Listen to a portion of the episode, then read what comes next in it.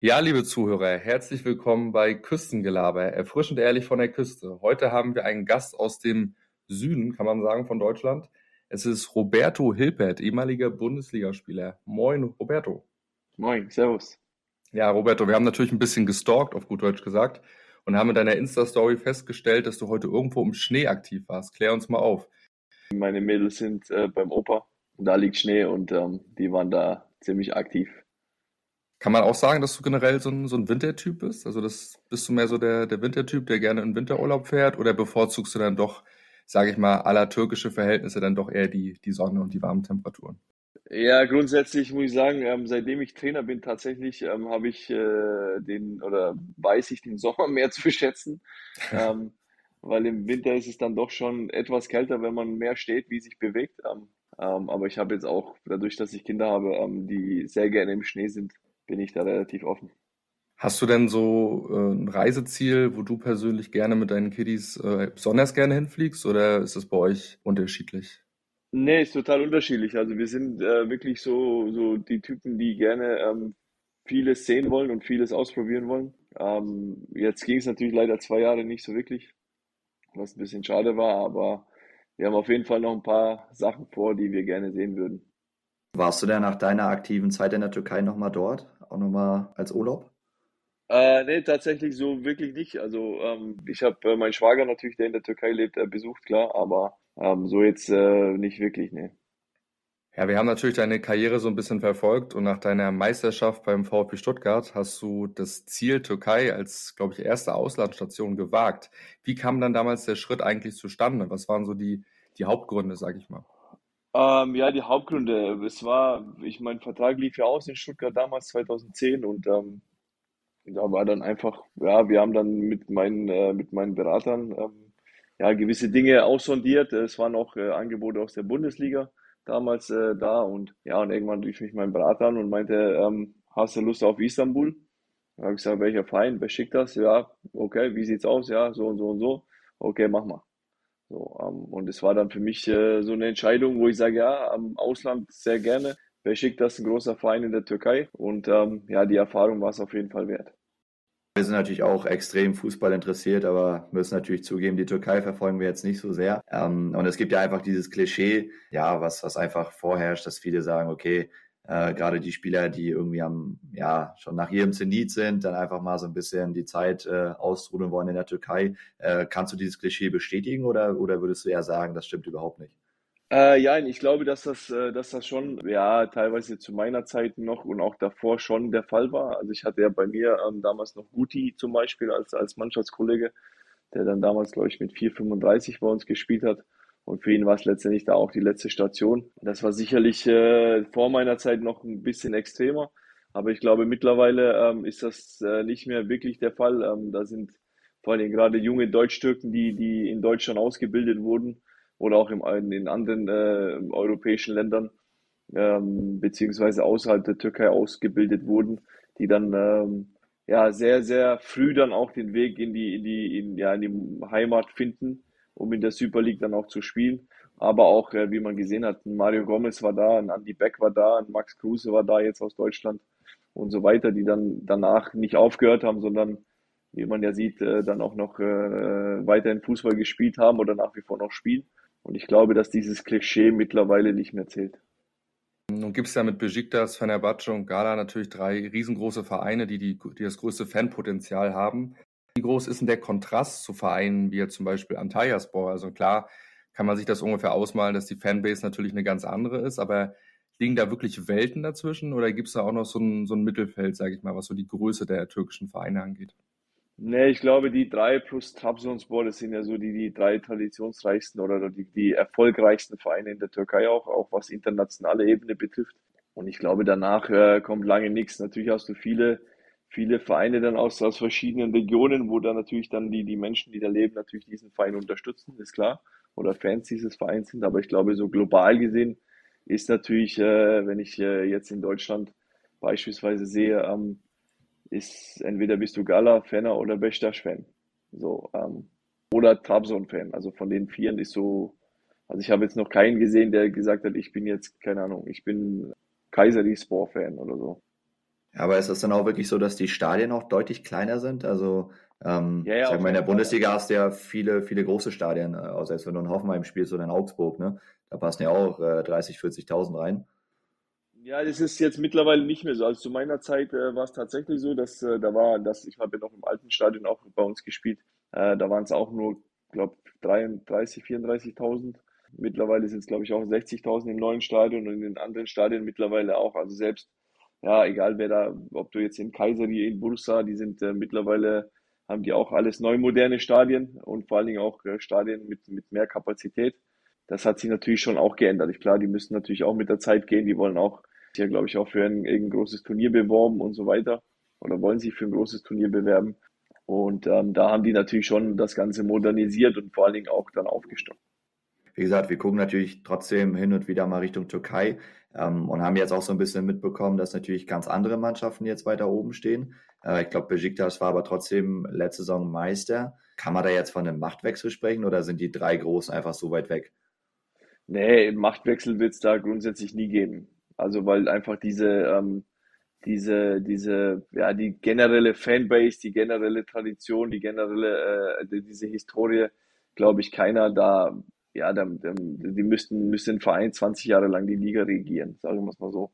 Ähm, aber diese generelle Machtwechsel wird es ja nicht geben. Du hast mal, wie es letztendlich im Moment in Deutschland auch ist, ja, Bayern wird jetzt zum das zehnten Mal in Folge Meister, da bin ich mir ziemlich ja. sicher. Und wenn es dann, ähm, ja, wie wir es damals mit Stuttgart oder zwei Jahre später dann Wolfsburg damals schafft, dann haben wir natürlich herausragend gespielt, wie in, dem, in, de, in der Zeit. Ja, ähm, haben aber einfach auch, muss man auch ganz ehrlich zugeben, in dem Fall wir und Stuttgart, äh, wir und äh, Wolfsburg, äh, dann auch die Schwächen der Großen ausgenutzt. So. Und so ist es in der Türkei nicht anders aktuell. So, letztes Jahr hat es das noch geschafft, Meister zu werden. Ja, und die anderen, Istanbul Başakşehir dann vor zwei Jahren äh, Meister geworden, weil die anderen einfach alle gestrauchelt haben. Und die haben dann einfach den besten und erfolgreichen und effektivsten Fußball gespielt. Und ja, das wird es immer mal geben. Aber ich glaube, die grundsätzliche Macht hat für mich immer Besiktas und dann kommt die andere. Du hast ja damals auch den, den Vorteil gehabt, dass du Mitspieler wie, glaube ich, Fabian Ernst und Volkan Ekici im Team hattest, die natürlich auch der deutschen Sprache mächtig waren. Inwieweit ist das wichtig äh, für einen Spieler, der vielleicht zum ersten Mal ins Ausland geht, dann doch ähm, ja, Spieler zu haben, die halt die gleiche Sprache sprechen? Ja, also grundsätzlich äh, war es klar, ich habe die Sprache nicht, nicht gesprochen in dem Sinne. Ich habe natürlich vieles schon verstanden, weil ich äh, auch aus meiner Kindheit einfach, ja, ich bin mit der türkischen Kultur groß geworden. Ähm, von daher war jetzt die Türkei in dem Sinne nichts Neues für mich. Ähm, aber natürlich da zu leben ist äh, grundsätzlich, egal wo du lebst im Ausland, ähm, ist es dann natürlich was anderes, wie wenn du da für zwei, drei Wochen irgendwie im Urlaub bist, weil dann einfach andere Gegebenheiten noch, noch mal da sind aber klar, natürlich, wenn du dann vor allen Dingen äh, Fabian Ernst, äh, der zu dem Zeitpunkt schon sehr, sehr hohen Status hatte in, in dem Verein und in der, in der ganzen Region und in der Liga, ist natürlich umso einfacher für mich dann äh, so einen, äh, sag's mal, so einen geilen Typen wie Fabian äh, am, am Start zu haben und vor allen Dingen so einen erfahrenen Spieler, der mir dann einfach auch geholfen hat, äh, klarzukommen. Und ähm, war auf jeden Fall hilfreich.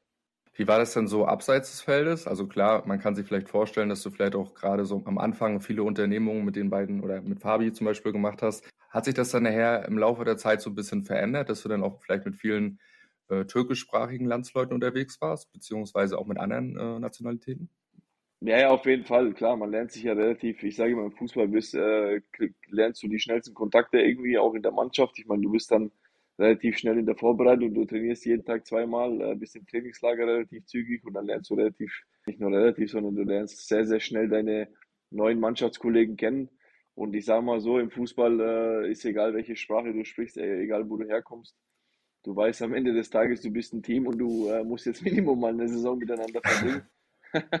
und ähm, da musst du dich äh, in einer gewissen Form natürlich verstehen. Und ähm, klar, ähm, lernt man die Jungs kennen, dann lernt man, ja, ich habe ja mit selbst egal ob auch in, vorher in Stuttgart und auch nachher in Leverkusen und so weiter, mit äh, zig verschiedenen Nationalitäten und Kulturen und Religionen und was auch immer zusammen gespielt. Und ich bin Typ, ich kann mich relativ schnell anpassen. Man muss mich, glaube ich, mich persönlich auch mögen oder halt nicht. Ja, aber das ging immer relativ zügig und dann hat man sehr schnell die Connection auch zu den anderen Spielern gehabt und dann hat man sich da verstanden und was unternommen, klar. Kannst du dich dann an Rituale erinnern? Ich, also wir kennen das so aus unserer aktiven Zeit, wenn du in eine neue Mannschaft kommst, gibt es ja so gewisse Rituale, die Spieler am Einstand irgendwie ähm, ja, präsentieren müssen, sei es irgendwie einen Song singen vor der Mannschaft, was auch immer. Gab es damals auch äh, bei Besiktas Rituale, als du da neu hinzugekommen bist? Nee, gar nicht. Das hat, also solche Dinge gibt's, gibt's da nicht. Also es gibt dort auch keine Autogrammkarten und solche Dinge, die gibt's dort nicht. Wie würdest du ja den Fußball in der Türkei beschreiben? Also um vielleicht, ich sage mal, ein Beispiel zu nennen, so in der dritten Liga in Deutschland wird dann eher so, so der Kampffußball gespielt. In der zweiten Bundesliga wird der Fußball, sage ich mal, ein bisschen gepflegter, bis es dann äh, in der Bundesliga auch wirklich sauberer und teilweise gut anzusehender Fußball gespielt wird. Ist es in der Türkei dann eher so, dass es ja so, so ein krasser leidenschaftlicher Fußball ist? Also dass man sich einfach auch durch die Fans so ein bisschen hochschaukelt? Ja, sowohl als auch. Du hast natürlich klar, wenn du, äh, wenn du vor allen Dingen Derbys hast, äh, da hast du natürlich auch, wenn du, wenn du dann Derby spielst gegen Gala, gegen Fenner oder auch gegen Trabzonspor, äh, hast du natürlich auch teilweise hochkarätige Fußballer auf dem Platz. Also wir hatten bei uns äh, im Team Guti, Guareshma, Hugo Almeida, Shimao, das sind alles keine, keine Pflaumen, die da rumgelaufen sind. Ähm, die natürlich äh, qualitativen Fußball gespielt haben, Champions League gewonnen haben und so weiter und so fort. Ähm, und bei, bei, bei den anderen Clubs hast du auch äh, wirklich äh, qualitativ hochwertige Spieler gehabt. Und da hast du dann schon gesehen, dass das schon ein sehr, sehr hohes Niveau ist. Aber hast natürlich dann auch wieder, wenn du zu vermeintlich kleineren gegangen bist, dann hast du so, ja, diesen Zweitliga-Fußball, wie wir es in Deutschland kennen, wo du sagst, okay, jetzt musst du erstmal dagegen hauen, weil die werden nicht treten, weil du halt einfach, ah, du bist ein großer Club. Ja, es ist das gleiche, wie wenn der FC Bayern irgendwo hinkommt in Deutschland oder, der, oder Borussia Dortmund, dann willst du denen erstmal wehtun weil du weißt, wenn du sie spielen lässt, dann, dann, dann spielen sie dich, spielen sie, ziehen sie dir letztendlich die Hosen aus und so war das bei uns auch. Und wenn du dann äh, auswärts irgendwo in Gaziantepspor gespielt hast, dann musstest du halt erstmal kämpfen. So, so. Und das ist äh, im Prinzip nichts anderes wie in Deutschland. Aber wie bist du da mit deiner Spielweise so klargekommen? Musstest du dich da erstmal akklimatisieren, beziehungsweise deine Spielweise vielleicht auch umstellen? Oder hat das sofort perfekt gepasst, dass du gesagt hast, Mensch, äh, hier kann ich wirklich mein Spiel runterspielen? Nee, ich glaube, dass mein Spiel genau gepasst hat ähm, für die Liga auch, ähm, weil ich ja eh ja, ein, ein, Typ Spieler gewesen bin, der, der viel über die Athletik kam und auch über, über Mentalität. Natürlich konnte ich auch ein bisschen kicken, ja, habe noch eine gewisse Technik gehabt, aber ich glaube einfach generell meine Einstellung zu meinem Beruf war einfach genau richtig und das merke ich einfach heute noch, äh, wie die Menschen über mich in der Türkei reden und wie sie mich finden und wie sie mich respektieren und ich glaube, da ähm, zeigt sich einfach, dass ich die Menschen da beeindruckt habe mit meiner Art und Weise. Und ähm, mein Co-Trainer hat damals gesagt, äh, ganz am Anfang, wie ich in die Türkei kam, äh, du darfst einmal ein, eine Sache musst du dir merken, positiv wie negativ, die türkischen Fans vergessen, vergessen nie. Und das haben sie in dem Fall bei mir gemacht. Im positiven Sinne zum Glück. Ja, um das Thema Türkei so ein bisschen abzuschließen, äh, wir kriegen das natürlich bei Instagram gerade durch Poldi so ein bisschen mit oder ziemlich extrem mit, wie, wie verrückt die Leute da sind, beziehungsweise wie gastfreundlich die auch sind. Natürlich auch Sport und Fußball verrückt. Ja, hat das auch eine Rolle damals bei deinem Wechsel gespielt oder war das wirklich eine reine sportliche Entscheidung, dass du gesagt hast, okay, Besiktas ist ein Traditionsverein, da spielen Leute, die hast du ja zum Teil auch genannt, Koreshma und so weiter. Oder hat dich das Land auch irgendwie gereizt? Ja, alles. Also es war klar. Ich wusste natürlich, dadurch, dass ich äh, mit Türken aufgewachsen bin, wusste ich, wie verrückt sie sind, was Fußball betrifft. Das ist das eine. Ähm, das andere war natürlich klar auch eine sportliche Herausforderung, Ausland zu spielen. Und das andere war einfach, äh, ich habe auch, muss man ganz klar sagen, ich habe einen super Vertrag unterschrieben. So, das muss man auch ganz klar betonen. Und ähm, ja, das waren äh, diese Faktoren haben in der Entscheidung mit, mit, äh, mit oder sind mit eingeflossen. Und dann habe ich gesagt, ja, ich mach's. Der zweite Themenblock, den wir uns so ein bisschen überlegt haben, ja, ist eben deine Zeit als Trainer, als Nachwuchstrainer oder auch als, als Co-Trainer äh, bei der U23 von Kräuter Fürth. Ich habe jetzt im Vorgespräch so ein bisschen aus Nähkästchen geplaudert, dass ich ja seit letztem Sommer auch Nachwuchstrainer bin. Ja, wann hast du das Gefühl bekommen, ähm, dass es auf jeden Fall eine Option ist, äh, über sowas nachzudenken nach deiner aktiven Karriere? Oder war das eher so eine Bauchentscheidung, als du denn irgendwann äh, für dich festgelegt hast, okay, ich möchte jetzt meine aktive Karriere beenden und jetzt brauche ich irgendwas, was ich jetzt danach machen möchte? Oder war das wirklich eine, eine Entscheidung, die schon länger in dir gereift ist?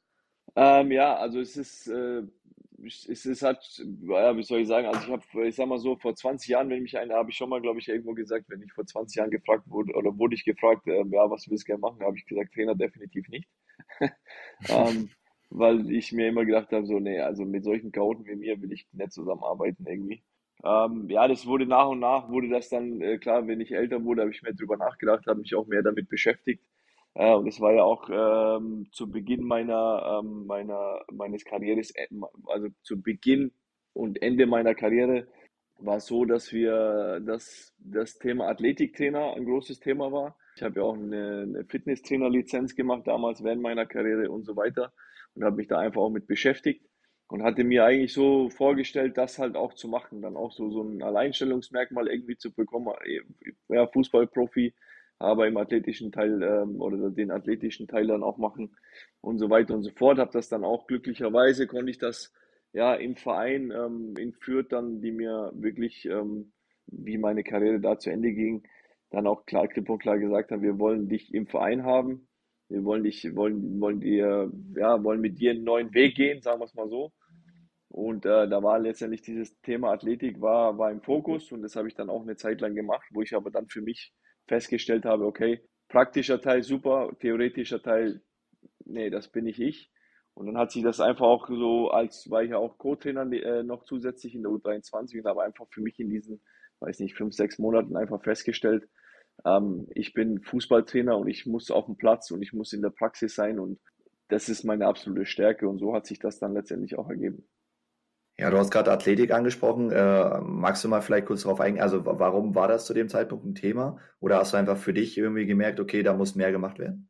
Nee, was heißt mehr gemacht? Wir hatten ja, oder wir haben nach wie vor in, bei uns jetzt in Fürth, oder ich habe ja mit, mit, mit Top-Athletiktrainern auch in, meinem, in, meiner, in meiner Karriere selber zusammengearbeitet. Und ich war immer sehr, sehr, und ich bin sehr, sehr begeistert, was Athletik betrifft. Also ich trainiere selber sehr, sehr gerne im, im athletischen Bereich. Ich mache, ja, gehe gerne laufen. Ich habe das immer gerne gemacht und äh, Krafttraining, Fitnesstraining, was auch immer. Ähm, ich bin nebenher in meiner Karriere und habe das auch nach meiner Karriere noch eine gewisse Zeit gemacht. Ich war Boxen und, und solche Geschichten einfach, um, um halt einfach, ja, bestmöglichst fit zu sein. Ich glaube, gepaart mit, mit, mit Fußballkenntnis, ja, aus dieser, aus dieser Thematik Fußball einfach zu kommen ich habe einfach, war davon überzeugt, das ist eine gute Mischung und ich bin nach wie vor davon überzeugt, dass es eine gute Mischung ist. Nur ähm, nicht mit mir halt. So, weil ich diesen, diesen, diesen theoretischen Teil, ähm, der ist einfach nichts für mich. Ja, diese ganzen Analysen, diese Laufdaten und alles, was halt irgendwie dazukommt, ähm, habe ich einfach für mich festgestellt, dass ich nicht die, dieser Typ Mensch bin, der da ähm, dann solche Dinge macht, so wie jetzt unser Athletiktrainer, der da wirklich bockstark ist im NLZ. Und das bin halt ich einfach nicht so. Ich bin der praktische Typ und ähm, ich muss auf dem Platz, ich muss Fußball lernen und ich muss Fußball ausbilden. Ja, und deswegen hat sich das dann auch so ergeben. Okay, wenn ich das jetzt richtig verstanden habe, bei euch in der, in der U19 von Kräuter Fürth gibt es diesen Athletiktrainer und du hältst dich dann da komplett raus. Oder gibt es auch Einheiten, die du dann auch selber übernimmst in dem Bereich? Nein, nein, wir haben einen Athletiktrainer, der komplett für die Athletik zuständig ist. Ähm, und natürlich, klar, ich bin Cheftrainer der U19 so und ähm, ich will natürlich, wenn mein, äh, wenn mein Athletiktrainer was macht, dann will ich das wissen und dann besprechen wir das auch.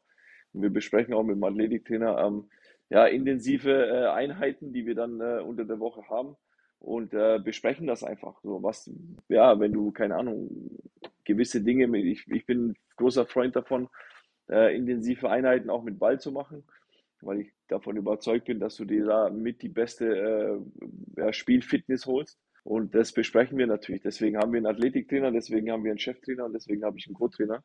Und ähm, da sind wir in der Runde, da besprechen wir das und dann kommen wir auf einen Nenner und dann läuft es. Und Athletik ist ja gerade auch, auch in dem Alter ein spannendes Thema, wenn man vielleicht nochmal drei, vier Jahre zurückdenkt, da sind die Jungs natürlich oder auch die Mädels ja gerade so in diesem Schub so, die sind noch gar nicht komplett ausgereift. Da ist natürlich äh, Jungs und Mädels, die schon deutlich weiter sind, auch von der Größe her, von der Statur. Und dann hast du auch Jungs und Mädels, die so ein bisschen zählicher sind. Vielleicht kannst du mal aus dem Nähkästchen plaudern, wie man da überhaupt ansetzen kann. Also ich kann ja jetzt nicht mit einem, der gefühlt schon, weiß ich nicht, 100 Kilo Bank drücken kann oder was weiß ich, den da irgendwie langweilen mit Liegestützen und einer, der vielleicht nicht mal mit seinem eigenen Körpergewicht arbeiten kann. So wie kann man das dann aufbauen? Ja, das ist ja genau das Spannende. Ich glaube, gerade ähm, jetzt bei uns im, im U19-Bereich ist das relativ gleich. So klar, da ist der eine ein bisschen weiter bei gewissen Dingen wie der andere. Ähm, aber das ist das Schöne und deswegen ähm, muss ich auch an der Stelle unseren Athletiktrainer einfach mal loben, ähm, der da wirklich sehr, sehr individuell auch arbeitet mit den Jungs. Also die sind da wirklich, ähm, die machen zwar ähm, ja ein, ein ähnliches Krafttraining alle oder gleiche Kraft, aber jeder auf seine, auf seine Stärke angepasst letztendlich. Und gerade in, in, im, ja, im U14-Bereich, weiß ich bei uns, wir, wir sind da mehr im Eigenkörperbereich und im Stabi-Bereich. Und im U15-Bereich wird das dann so, so langsam gesteigert. Äh, was die Gewichte betrifft. So, und klar ist, äh, da, da müssen einfach Leute am Start sein, die natürlich äh, ja, Experten sind. So, und da werde ich auch, würde ich als, ich kenne mich natürlich aus, ich weiß auch, äh, was ich in, in einer gewissen Form zu tun habe als, als, als Trainer und äh, mit meiner Expertise beziehungsweise auch Erfahrung. Aber ich sage in solchen Dingen, wo du, wie du es ja gesagt hast, äh, wo du einen Spieler hast, der vielleicht mit 14 Grad 1,40 ist und der andere ist schon aber 1,80, verschiedene Körpergrößen und Stärken hat und so weiter und so fort, ist das natürlich, ähm, ja, muss man auch aufpassen, ist auch ganz klar. Und da ist es aber einfach, äh, da bin ich der Meinung, den Jungs, äh, oder es ist wichtig, den Jungs jetzt nicht irgendwie 50 Kilo irgendwie zum Bankdrücken äh, auf, aufzulegen, sondern wirklich erstmal ähm, klare Techniken beizubringen, dass die eine simple, ich sage mal so, eine simple Unterarmstütz sauber und technisch ausführen. So, weil du einfach mit der Ausführung, wenn du die falsch machst, unabhängig der Gewichte, schon ganz viel kaputt machen kannst. Und das ist einfach wichtig, dass man den Jungs das wirklich äh, Wenn es dann so im U14-Bereich losgeht äh, mit dem oder vielleicht auch schon im U12-Bereich äh, mit so Stabi-Übungen und so weiter und so fort, dass man denen wirklich erstmal komplett die Technik beibringt und alles andere dann nach und nach ähm, aufbaut. Ja, neben der Athletik ist natürlich auch im U19-Bereich schon die fußballerische Qualität gefragt. Wie hoch ist denn das Niveau in der Junioren-Bundesliga? Wir haben gesehen, ihr seid ja, relativ weit unten mit drin. Wie ist denn generell die interne Zielsetzung und welchen Anspruch hat die Spielvereinigung in der Junioren-Bundesliga? Man muss, ja, wir sind tatsächlich ja, nicht da, wo wir uns das vorstellen. Das ist auch klar. Das hat auch seine Gründe. Das analysieren wir auch wirklich jede Woche. Aber ja, Zielsetzung ist natürlich klar. Wir sind natürlich auf dem oder auf diese Zielsetzung, dass wir sagen, wir wollen die Bundesliga halten. Aber man muss auch ganz klar dazu sagen, wenn wir es nicht schaffen sollten, dann ist es so. So, wir sind jetzt kein Verein, der dann sagt, okay, wir, wir beispielsweise wir steigen ab aus der U19-Bundesliga und bei uns bricht alles zusammen. Das überhaupt nicht. Das ist gar nicht der, der Punkt. Also klar ist es, und da, würde ich mir auch selber in die Tasche lügen, wenn ich sage, nee, es ist nicht so schlimm. Äh, oder ich würde, ist mir egal, ob ich in der U19-Bundesliga-Cheftrainer bin oder in der U19-Bayernliga. Natürlich würde ich gerne in der U19-Bundesliga-Cheftrainer oder mit meiner Mannschaft spielen. Ja, unabhängig jetzt von mir, sondern ich würde gerne, dass der Verein und die Mannschaft in der U19 spielt, in der U19-Bundesliga. Aber wenn es nicht so ist, dann ist es nicht so und dann bauen wir uns neu auf und dann stellen wir uns neu auf und dann versuchen wir so schnell wie möglich wieder aufzusteigen. Aber klar, U19 Bundesliga ähm, trennt sich auch nochmal die Spreu vom Weizen, muss man auch ganz ehrlich sagen. Da hast du dann natürlich schon VfB Stuttgart, TSG Hoffenheim, Bayern München und so weiter und so fort, die natürlich schon nochmal ein anderes Niveau haben. Eintracht Frankfurt sehe ich auch noch dazu. Aber es ist ein sehr hohes Niveau und es ist aber auch super, super spannend, äh, Woche für Woche äh, auf dem Level mit einer Juniorenmannschaft zu spielen und einfach auch den Vergleich zu haben. Wo stehen wir? Und wo sind andere? Wo sind wir vielleicht weiter? Wo sind andere weiter? Und das ist einfach das Spannende an der ganzen Sache. Ja, du hast gerade die, die großen Vereine schon genannt und ich stelle mir das unwahrscheinlich schwer vor, als, ich sage jetzt mal bewusst, vermutlich etwas kleinerer Verein, ähm, gerade so die jungen Talente zu halten. Du bist ja jetzt relativ nah dran am Geschehen. Inwieweit ist es denn wirklich so, dass gerade die, die jungen Supertalente äh, mit Potenzial dann doch schon relativ früh abgeworben äh, werden. Und wie stehst du dazu? Ja, gut, das ist das Geschäft, ne? Das ist, da brauchen wir auch nicht erzählen. Also das ist einfach das Geschäft Fußball und die werden immer jünger.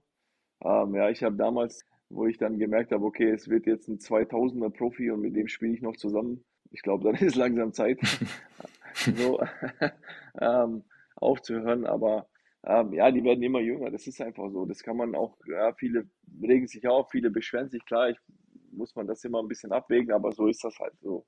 Ja, es ist für uns natürlich klar, es ist nicht, wir, wir sind kein Verein, der jetzt äh, Unsummen für Jugendspieler bezahlt. Ist auch Quatsch. Ja, es können andere Vereine machen, ist, an, ist auch in Ordnung, wenn sie es können. Äh, wir wir können es nicht und wir wollen es auch nicht.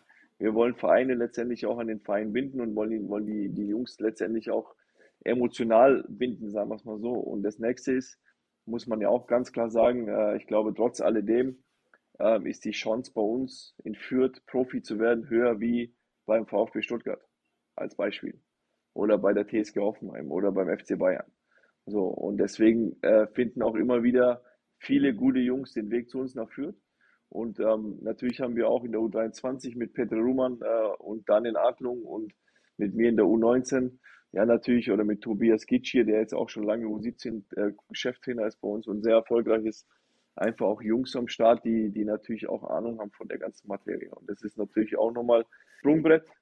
Und dazu, und das ist das Schöne und das ist, zeichnet auch uns aus und führt, dass wir mit der Chefetage Rashid Asusi, Stefan Leitl als Cheftrainer, André Mijatovic als Chefco-Trainer eine ganz enge Vernetzung haben und das ist was ganz Tolles und wie gesagt, das zeichnet uns auch in dem Fall aus.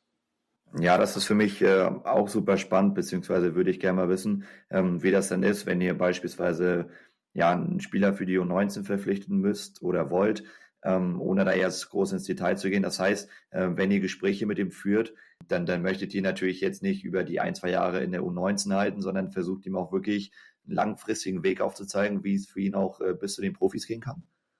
Ja, ja, auf jeden Fall. Wenn das natürlich ein Spieler ist, wo wir einfach auch die Fantasie haben, dass er es schaffen kann, weil er das, das Talent dazu hat. Natürlich liegt es am Ende des Tages auch immer am Spieler selbst. Ja, ich kann natürlich, wenn ich einen Spieler hole, ähm, als äh, junger Jahrgang, beispielsweise U19, wo ich weiß, wo Gerd, der hat noch zwei Jahre in der U19 und hat dann die Möglichkeit, entweder es direkt zu schaffen oder vielleicht noch ein Jahr über die U23.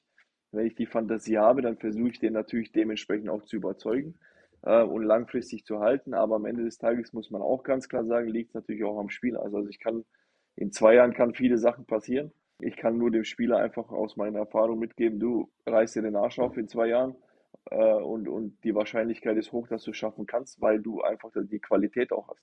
Es kann aber in zwei Jahren einfach auch viel passieren und ich bin kein Hellseher und kann niemandem sagen, du wirst definitiv in zwei Jahren Profi. Das funktioniert nicht. Ich denke, klare und äh, wahrheitsgemäße Kommunikation ist da ein wichtiger Faktor aus meiner Sicht. Und ähm, den Spielern einen Plan aufzeigen und eine Möglichkeit und eine Wahrscheinlichkeit aufzeigen, ist möglich und ist auch da und es ist auch, was wir machen.